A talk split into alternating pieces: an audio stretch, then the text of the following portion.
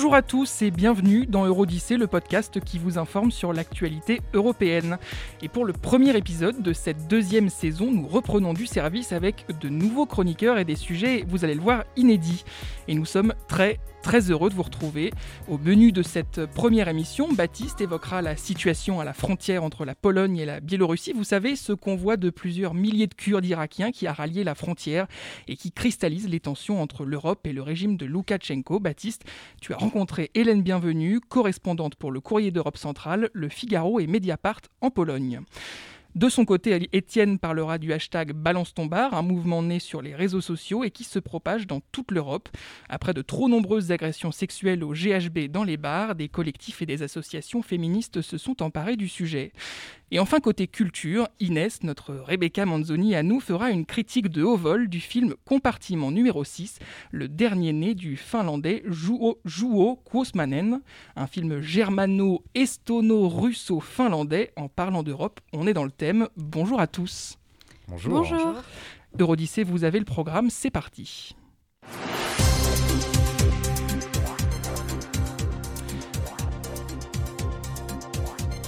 Mais d'abord, le tour de l'actualité européenne en bref, c'est avec toi Audrey. Salut Audrey.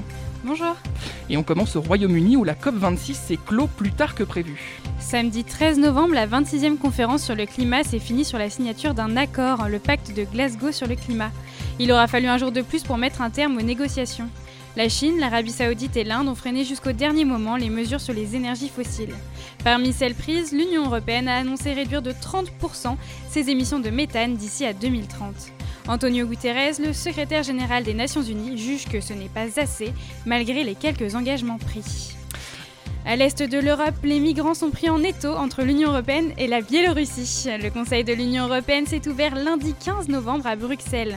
Les 27 ministres des Affaires étrangères vont statuer pour élargir les sanctions face au gouvernement bélarus. En effet, des milliers de migrants campent aux portes de la Pologne. L'Union européenne accuse la Biélorussie de cette situation. Le pays aurait facilité l'accueil des migrants avant de les déplacer à la frontière polonaise. Actuellement, journalistes et associations d'aide humanitaire sont exclus de la zone. On reviendra d'ailleurs sur la situation avec Hélène Bienvenue, correspondante en Pologne, et l'invité de Baptiste. Dans le reste de l'actualité, les contaminations de Covid-19 ne cessent d'augmenter en Europe. Depuis lundi 15 novembre et pour les 10 prochains jours, les Autrichiens non vaccinés sont invités à rester chez eux. Le chancelier autrichien Alexander Schallenberg a annoncé ce confinement dimanche soir après l'accord du Parlement. Près de 65% des Autrichiens ont reçu au moins une dose, c'est un taux légèrement inférieur à la moyenne européenne. Cependant, l'Autriche n'est pas la seule à restreindre la circulation du virus en Europe. La flambée de cas de Covid-19 touche principalement l'Europe centrale. L'Allemagne a dépassé les 50 000 nouvelles contaminations par jour.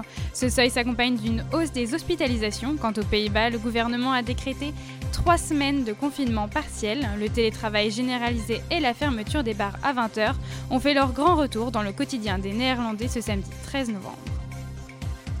Enfin, les Bulgares sont encore retournés aux urnes pour la troisième fois cette année, ce dimanche 14 novembre 2021. Et ils ont demandé du changement. Les Bulgares ont voté pour deux, entrepreneurs formés à Harvard, Kirill Petkov et Asen Vassilev. Ils sont à la tête du mouvement anticorruption. Après trois élections législatives en avril, juillet et maintenant en novembre, les Bulgares sont appelés à voter pour élire les parlementaires pour la troisième fois cette année. En effet, les précédents scrutins n'ont pas abouti à une coalition. Les représentants ne trouvent pas d'accord pour former un nouveau gouvernement. Le pays est donc aux mains d'un gouvernement en intérim, alors que la situation sanitaire de la Bulgarie se détériore avec au moins 200 morts quotidiens liés à la crise sanitaire. Merci Audrey pour ce condensé d'informations européennes et tout de suite on retrouve la chronique d'Étienne. Boycotter les bars et les boîtes de nuit, c'est l'appel qui a été lancé vendredi 12 novembre dans plusieurs villes d'Europe pour lutter contre les agressions sexuelles commises au GHB. Cet appel a été accompagné d'une grande manifestation organisée à Bruxelles. Depuis le mois d'octobre, des témoignages d'agressions subies en soirée se sont multipliés sur les réseaux sociaux sous le hashtag Balance ton bar. Le mouvement se répand dans de nombreux pays d'Europe, Belgique, France, Royaume-Uni ou encore Espagne. Son origine se situe dans la capitale belge où un serveur accusé de droguer ses clients a fait l'objet de 17 plaintes pour viol, explique Anna Svetlana Toumazov sur Twitter, membre du collectif qui a appelé au boycott. Devant ces graves accusations, le patron du bar en question a simplement muté le serveur dans un autre établissement. Les autorités, elles, n'ont pas vraiment réagi par manque de preuves. Face à cette inaction, plusieurs collectifs et associations féministes se sont regroupés en Belgique sous le nom d'UFIA, Union féministe inclusive et autogérée. Plusieurs manifestations ont ainsi été organisées en octobre en Belgique, l'objectif étant d'appeler les autorités à s'emparer du sujet. Le manque de prise en charge est très régulièrement critiqué dans ces situations où les forces de l'ordre refusent souvent de traiter la plainte à cause du manque de preuves. L'objectif de ces manifestations est également de sensibiliser les bars et les boîtes de nuit pour qu'elles appliquent des mesures de sécurité et de prévention permettant de passer une bonne soirée sans craindre pour sa sécurité. C'est dans ce même moment qu'a été lancé le hashtag Balance ton bar ainsi qu'une page Instagram récoltant des centaines de témoignages sur des agressions subies dans les bars et les discothèques de Bruxelles. Depuis, le mouvement s'est répandu dans de multiples villes d'Europe, notamment en France. D'autres pages Instagram ont été créées dans les villes de Paris, Nantes, Montpellier, Marseille et encore bien d'autres et regroupent toutes plusieurs dizaines de témoignages. Au Royaume-Uni, en octobre dernier, plusieurs étudiantes ont expliqué avoir été droguées à leur insu lors de soirées en boîte de nuit. Ces témoignages ont mené également à un mouvement de boycott des clubs et des bars. Une pétition pour que les fouilles deviennent obligatoires à l'entrée des établissements a même été envoyée au Parlement britannique. À Paris, c'est le collectif de féministes Héroïne 95 qui a lancé le hashtag MeTooGHB pour libérer la parole sur les agressions au GHB dans la capitale. Il y a plus de 60 témoignages qui ont été recueillis en 10 jours. Leur objectif est ensuite de remettre ces témoignages à la police afin d'alerter sur l'ampleur du danger et demander que des mesures soient prises. Le même collectif alerte également sur la double peine qu'inflige le GHB. Les victimes sont rarement entendues par les services de sécurité et de secours. Les effets du GHB sont souvent confondus avec une trop grande et rapide consommation d'alcool, maux de tête, vomissements, perte de coordination, voire de connaissance. De plus, les traces du GHB disparaissent du sang et des urines quelques heures après l'ingestion, 6 heures pour le sang et 12 heures pour les urines, rendant cette drogue très difficilement détectable. Des traces subsistent cependant pendant une dizaine de jours dans les cheveux, mais les analyses capillaires coûtent extrêmement cher, rendant la démarche quasiment inaccessible. La difficulté pour réunir des preuves alourdit alors la peine des victimes pour qui porter plainte devient quasiment impossible. Et sans plainte, aucun dispositif n'est alors mis en place de la part des autorités. Face à l'ampleur du mouvement, certains bars commencent à proposer des protections comme les capotes de verre pour permettre aux clients de protéger le contenu de leur boisson. Alors n'oubliez pas, sortez couverts. Merci Étienne pour cet éclairage et on passe tout de suite à l'interview. Aujourd'hui, c'est toi qui l'as réalisé, Baptiste. Salut. Salut Arthur. Et tu nous parles de la situation en Pologne. En effet Arthur, 3000 à 4000 migrants sont actuellement pris en tenaille entre les frontières polonaises et l'armée bélarusse. En Pologne, la pression mise par Alexandre Loukachenko sur les frontières de l'UE a pris un nouveau tournant. Depuis l'été, le régime autoritaire bélarus accorde des visas à des milliers de migrants, principalement syriens et kurdes irakiens. Leur objectif est de gagner l'Union européenne.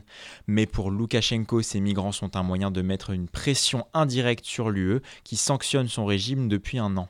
Lundi 8 novembre, c'est un véritable convoi de plusieurs milliers de Kurdes irakiens qui a rallié la frontière. Sur le terrain, les migrants sont livrés à eux-mêmes dans la zone d'exclusion. ONG d'aide humanitaire et journalistes ne peuvent y accéder. Hélène Bienvenue, correspondante pour le Courrier d'Europe centrale, Le Figaro et Mediapart en Pologne, couvre cette crise depuis le début dans la région frontalière de Podlachie. Elle est avec nous aujourd'hui pour témoigner de la situation sur le terrain. Bonjour Hélène. Bonjour. Alors, selon de dernières vidéos publiées par le ministère de l'Intérieur polonais, un camp serait en construction à proximité du passage frontalier, avec l'aide des autorités bélarusses. Pour vous, Hélène Bienvenue, est-ce un signe que la situation pourrait se pérenniser? Est-il possible pour ces migrants de passer plusieurs mois dehors dans cet environnement? Alors, effectivement, oui, on a, on a des images. Euh, je, rappelle, comme, comme tu l'as très bien dit, que c'est une zone à laquelle les médias n'ont pas accès, en tout cas du côté polonais. Du côté bélarus, euh, paradoxalement, on voit que CNN et d'autres médias ont pu se faire accréditer pour euh, aller faire leur live ou leur reportage sur place. donc, on se retrouve dans une situation où, en fait, c'est parole contre parole, c'est-à-dire la, la propagande gouvernemental bélarus contre euh, bah, ce que le gouvernement polonais a aussi bien envie de montrer sur place, euh, puisqu'il n'y a que les, résidents qui ont le droit d'accéder euh, à cette zone sur présentation de leur carte d'identité. et donc, oui, effectivement, on, voit qu'il y a un camp qui est en train de, de se pérenniser là où lundi, un groupe de plusieurs centaines, milliers de personnes est arrivé. Et donc, bah, on dirait bien qu'il y a d'autres groupes qui arrivent, toujours côté Bélarus aussi.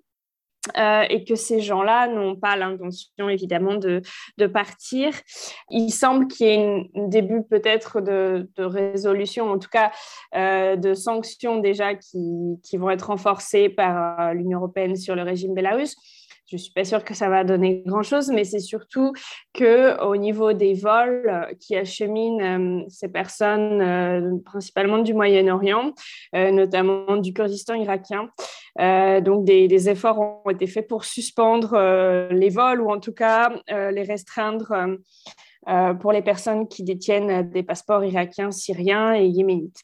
Mais donc on est parti pour une crise qui de toute façon, elle dure depuis déjà cet été, surtout euh, depuis, depuis septembre, euh, octobre, et on, arrive à, des conditions atmosphériques euh, qui rendent la survie de toute personne sur place sans équipement hum, vraiment réduite.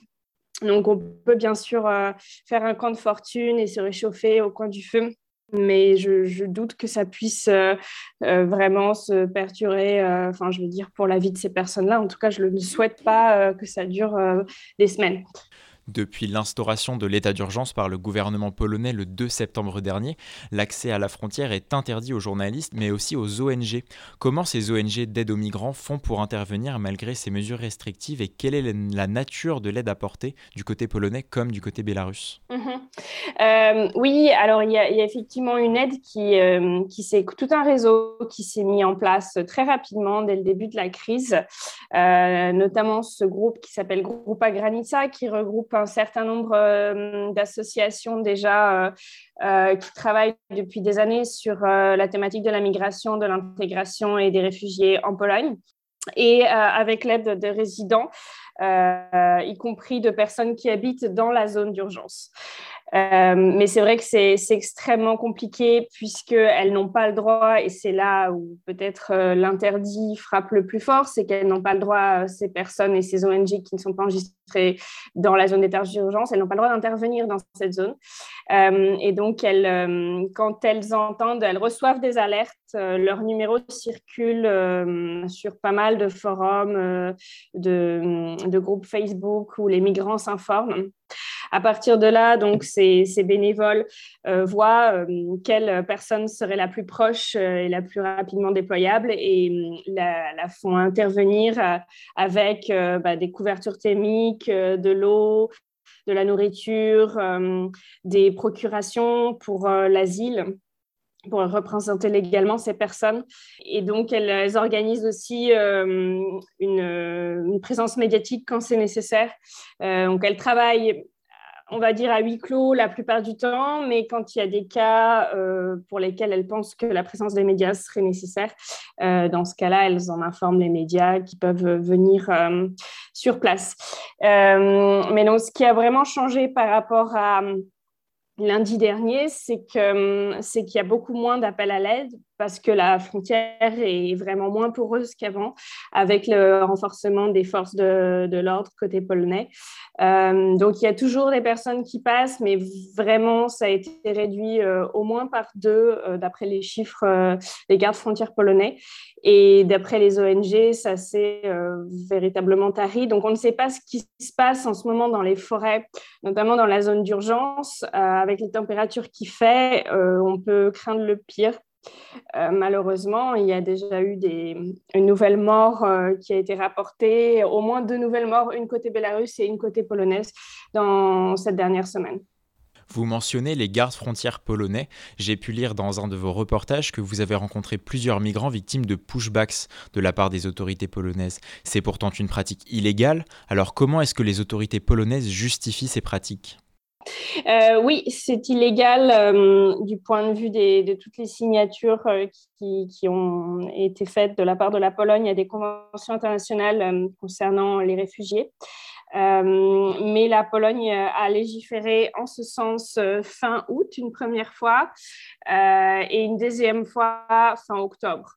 donc là, en fait, les gardes frontières euh, entre guillemets, font leur travail ou en tout cas se justifient en ces termes en disant, bah voilà, on a un cadre légal qui nous autorise le refoulement de ces personnes, qui de toute façon, l'argument aussi qui est brandi de la part des gardes frontières, c'est de dire que ces personnes-là ne souhaitent pas l'asile, qu'elles souhaitent se rendre directement en Allemagne et euh, que dans ce cas-là, ça les arrange, entre guillemets, de ne pas laisser leurs empreintes digitales en Pologne, puisque le système euh, d'asile européen euh, plus ou moins coordonné de Dublin 2 prévoit que c'est dans le premier pays d'arrivée de ces personnes où elles laissent leurs empreintes digitales qu'elles doivent effectuer leur demande d'asile. Euh, donc, euh, donc oui, le refoulement est vraiment euh, systématique. Hum, j'ai assisté à plusieurs d'entre eux et les gardes frontières polonais ne s'en cachent absolument pas. Euh, et c'est à peu près, c'est la même pratique qui a lieu de toute façon en Lituanie aussi. Euh, donc c'est ça aussi qui fait que ces personnes errent pendant des jours dans la forêt. J'ai rencontré euh, récemment dans un centre de réfugiés justement deux, deux, personnes, deux Syriens qui, qui avaient été refoulés au moins une fois, si ce n'est trois. Et c'est vraiment quelque chose qui se multiplie.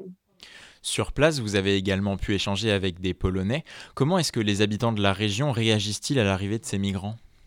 Oui, euh, c'est vrai que c'est très intéressant d'observer les réactions. Alors, je ne saurais pas dire si quelque chose a changé depuis lundi. Le fait d'avoir vu ces images hum, de migrants qui arrivent massivement, qui semblent un peu plus agressifs, euh, qui semblent peut-être plus manipulés, en tout cas, on les voit être instrumentalisés à l'image.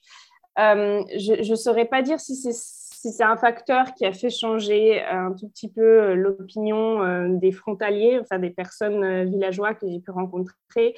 en tout cas, les personnes hors de la zone d'urgence que j'ai vues récemment, elles étaient quand même très préoccupées, notamment notamment par Loukachenko, euh, parce qu'elles habitent euh, à quelques kilomètres de la frontière et euh, bah, elles ont tout simplement peur pour leur existence.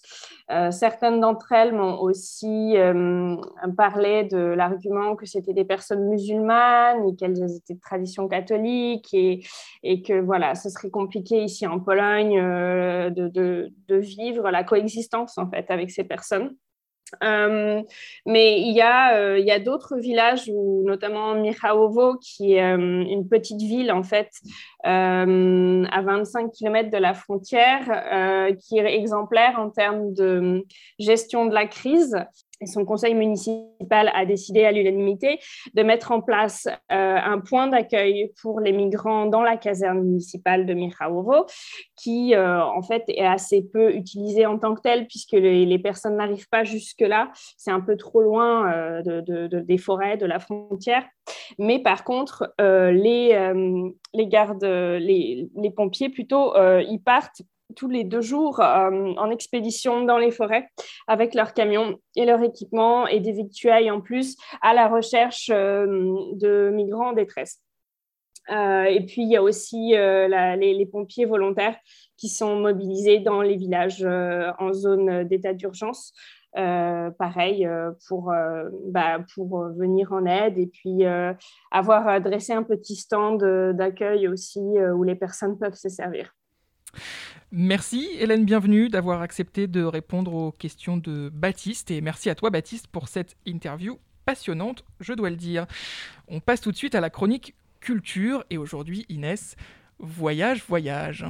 Plus loin que la nuit et le jour, Arthur. Compartiment numéro 6, le deuxième long métrage du finlandais Juho Kuosmanen s'articule autour du tube 13 années 80 de la chanteuse française Désirless. Sorti en salle début novembre, le film avait su charmer lors de la dernière édition du Festival de Cannes jusqu'à obtenir le prix du grand jury. Une récompense qui en a surpris beaucoup. Il faut dire que Juho Kuosmanen, encore peu connu des radars cinéphiliques, l'outsider débarque avec une œuvre simple et juste qui se démarque parmi les au narratif alambiqué et au récit intellectuellement plus complexe. Mais alors Inès, ce film, ça raconte quoi? L'histoire est claire, Arthur. Délibérément inspiré d'un roman de Rosa Liksom, le film germano-estono-russo-finlandais Rien que ça brosse le portrait d'un road movie et d'une rencontre unique entre deux solitaires. Sur fond de paysages arides post-soviétiques, Laura, interprétée par l'actrice Seidi Arla, est une étudiante finlandaise expatriée à Moscou. Elle entreprend de rejoindre la ville portuaire de Mourmansk en train au tréfonds du cercle arctique. Afin d'y contempler un célèbre site archéologique, une idée qui à l'origine appartient à son amie et amante Irina, l'intellectuelle mondaine qu'il abandonne le matin même du grand périple. Mais qu'à cela ne tienne, déçue mais convaincue, Laura s'empare d'un compartiment couchette, le numéro 6 pour être exact, qu'elle partage avec un parfait inconnu. Comme dirait le poncif, tout oppose les deux individus. Lioa, interprété, par le très expressif Yuri Borisov, est mineur, un peu antipathique, frustre au penchant alcoolique et pourtant si tendre. Donc c'est une love story. C'est l'histoire d'une rencontre en vérité, plus que d'une histoire d'amour. Ce sont deux chemins qui se croisent avec leurs identités leurs problèmes sous-jacents qu'on aborde tout juste du bout des doigts. Le road movie en huis clos, d'abord étouffant puis attrayant, nous oblige à observer le contraste qui se délite peu à peu entre les deux personnages principaux. Pourtant, loin de la, de la fatalité, on sourit beaucoup de l'absurdité infantile de Lioa. Compartiment numéro 6 est empreint de beaucoup d'humour. Donc Inès, pour toi, c'est un grand oui pour compartiment numéro 6 Juho Kosmanen réalise ici un film rythmé, alternant les plans lents et très rapides. Les paysages russes enneigés rendent l'image lumineuse et immaculée, très agréable. Mention spéciale pour l'actrice Seidi Arla. Son visage très expressif, filmé souvent en plan très serré, permet à des scènes silencieuses d'être paradoxalement parlantes. La finlandaise réalise une prestation simple et très juste. Petit regret néanmoins, le film d'une heure 47 gagnerait peut-être à être moins poussif et pédant pour certains s'il était tout juste un peu plus court. La rencontre avec l'autre est bien l'un des principaux sujets au cœur de ce film, disait Juho Kuosmanen à propos de son œuvre, et c'est là toute la force de compartiment numéro 6. Accompagné au plus près les solitaires dans leur rencontre chaleureuse et mouvementée, un voyage des plus inattendus. Voyage, voyage